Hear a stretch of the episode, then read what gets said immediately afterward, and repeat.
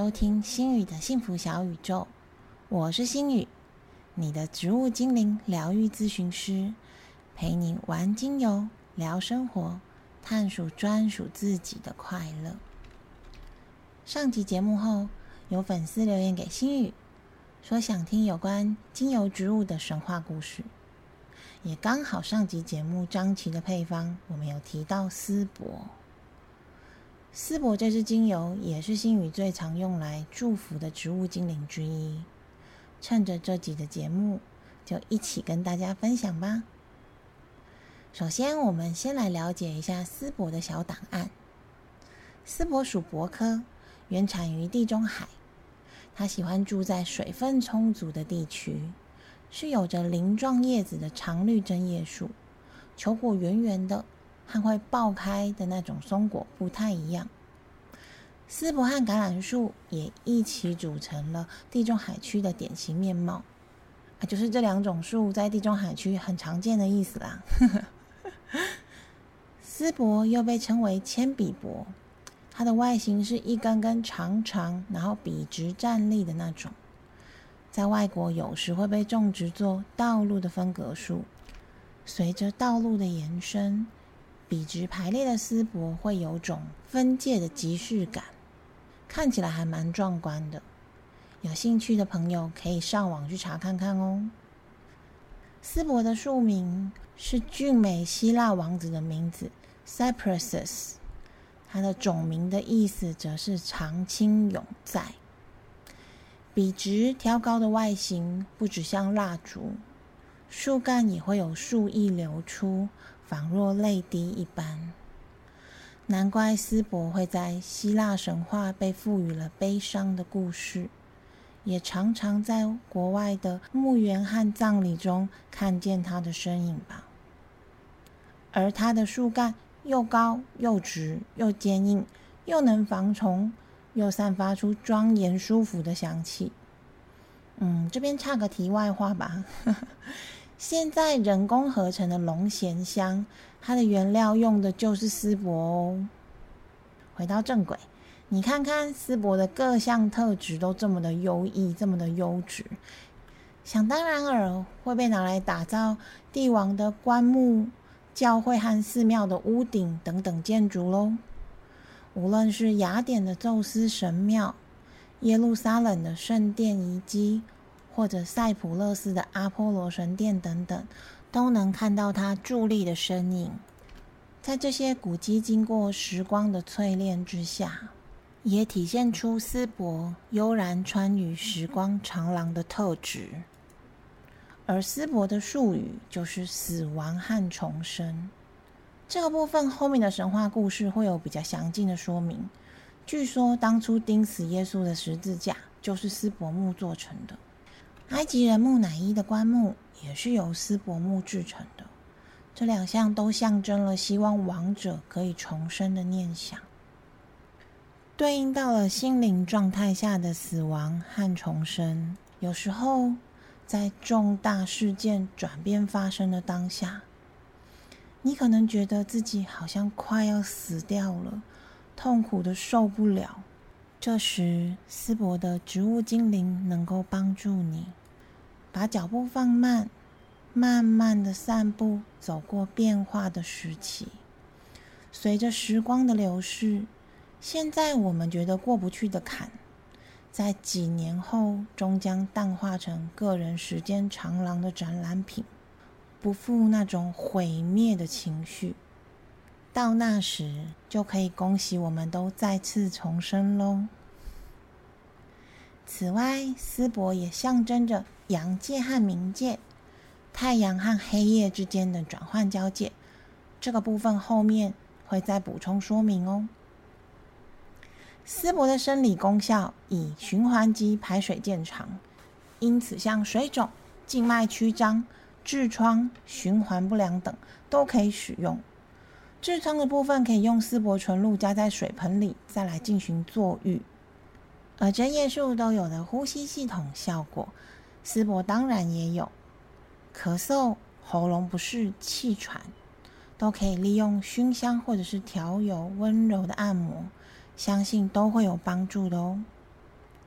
此外，星宇自己实验过，丝柏精油或纯露可以加入腋下除臭喷雾的配方，它能够融合汗臭味，变成舒服的味道，而不是用香味一昧的压制。这个部分也很推荐大家可以试试看。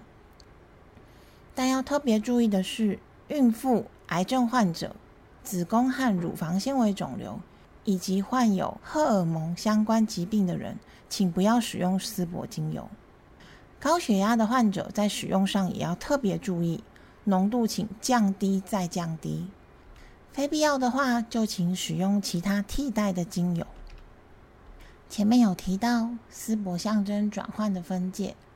在希腊神话故事中也是如此的。在希腊神话中，丝柏不只是冥王和冥后的圣树，也是冥界的象征，具有组合灵魂的能量，能够划分阴阳世界。此外，它也是阿波罗的孪生姐姐，月亮女神阿提米斯的圣树。我想应该有区分白天跟黑夜这种阴阳世界的感觉吧。这一段节目中，星宇会先来分享希腊神话中斯伯本人出现的故事。以下所有的故事都是星宇查询书籍和网络资料后同整编写而成的。不得不说，希腊罗马神话就像是超级丰富版的八点档，里面的故事有些完全颠覆了星宇的三观。不过想到，或许当时的人们对很多自然现象也没有办法解释，需要带入神明才能让彼此理解，好像也就能够释怀一点这个神奇的神话了。那我们就开始讲述斯伯的神话故事喽。有位超帅气、深受各界美女们欢迎的希腊王国的王子塞浦勒斯。也有人将他翻译成西帕里修斯。传说中，这位王子比俊美阳光的太阳神阿波罗还要美上两倍，就知道有多厉害了吧？或许是因为英雄惜英雄，网络上也有人直翻为好基友。诶，这个名字仅供参考，不代表本台立场哦。塞浦勒斯和阿波罗是超级好朋友，两人常会在一起打猎、游玩。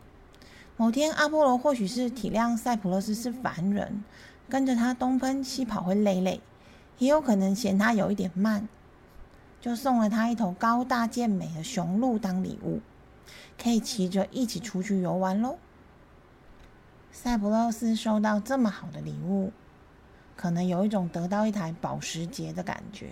超级兴奋，他很细心的照顾这只雄鹿，跟他培养出了深刻的感情。某天，阿波罗跟塞浦勒斯相约玩投掷标枪的游戏，雄鹿则在树下睡觉，一边等待着。但是人生啊，总是充满着意外，在投掷的过程中。塞浦勒斯一个不小心失手射中了他最好的鹿朋友。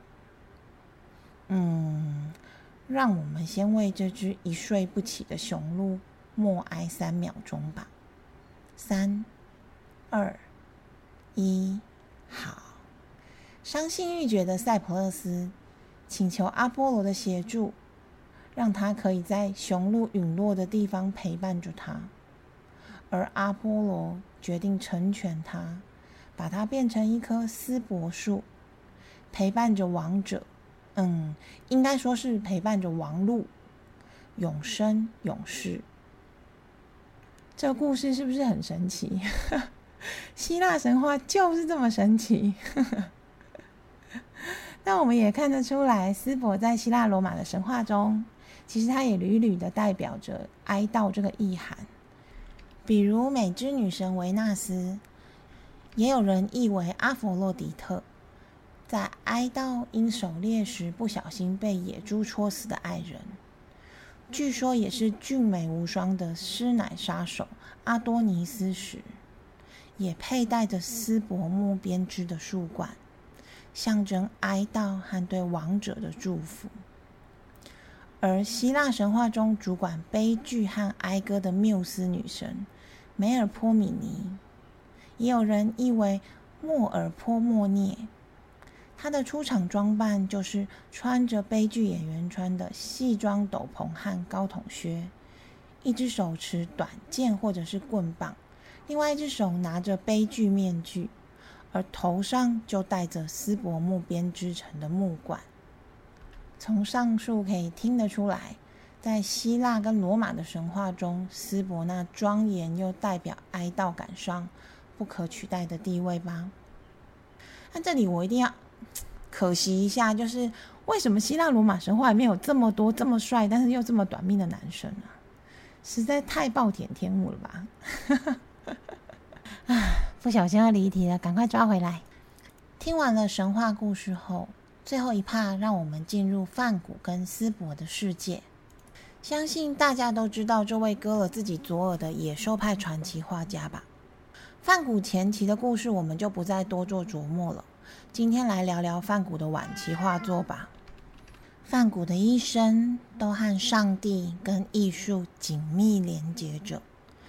一八八九年五月八日，深受精神疾病折磨的他。在牧师的陪同下，住进了位于温暖南法的圣雷米精神病院。圣雷米精神病院这周边的景色，也成为这段时间梵谷作画的主要题材。而丝柏在南法是很常见的树种，梵谷从疗养院的窗外就可以望见那笔直伫立的丝柏树，自然也成为他创作的一部分。包含一八八九年的丝柏树与两个女人，一八八九年的有丝柏的麦田，一八九零年的星空下的丝柏路，还有星宇最喜欢的一幅画，一九九零年画作的星夜，里面的主角都是丝柏树。梵谷笔下的丝柏树，总以漩涡状的线条向上生长，占据整幅画作最显眼的位置。有一点像绿色的火焰一般，充满了力量。一九八九年那幅《丝柏树与两个女人》这幅画作里面，树下的女人占比很小，她们站在丝柏的阴影底下，仿佛被大自然的力量给笼罩。而在范古写给他弟弟西奥的书信中，也曾提到过丝柏。他说：“丝柏总是占据我的心思。”我一直想替这种树作画，我很惊讶的发现，竟然还没有画家画出我所看到的丝柏。它的线条优美，而且和埃及的方尖石柱大小相当。它具有非常突出的绿色，有趣而难以表达的风味，正好和蓝天以及朱红色的罂粟花成对比。而在范古写给高更的信中。提到星空下的丝柏路这一幅画，他也说，在月色暗淡的天空，浮出一弯自地球阴影中现踪的星月，还有一颗极其光亮的星星，或说是在云朵奔绕的青色夜空中，有一道黄绿色的柔光。星光下的道路两旁由藤荆夹道，路的尽头是阿尔卑斯的山尾。有一间透出橘黄灯光的小旅店，以及一株高大笔直又庄严的丝柏树，异常的罗曼蒂克。在梵谷晚期越渐严重的精神折磨下，绘画大自然是他在反复发病下的救赎。而以丝柏为主的绘画主题，或许起因为地缘以及他身边的环境所见。